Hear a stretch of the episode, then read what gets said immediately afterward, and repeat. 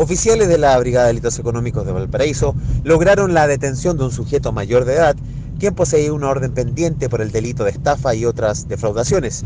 Este hombre tiene antecedentes anteriores por el mismo ilícito y es partícipe de una banda criminal dedicada a las estafas a personas naturales y también a empresas, quienes ofertaban a través de redes sociales y Mercado Libre containers y diversos artículos de automóviles.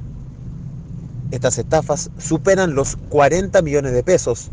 debido a la gran cantidad de personas involucradas y víctimas se continúan con las diligencias a lo largo del país.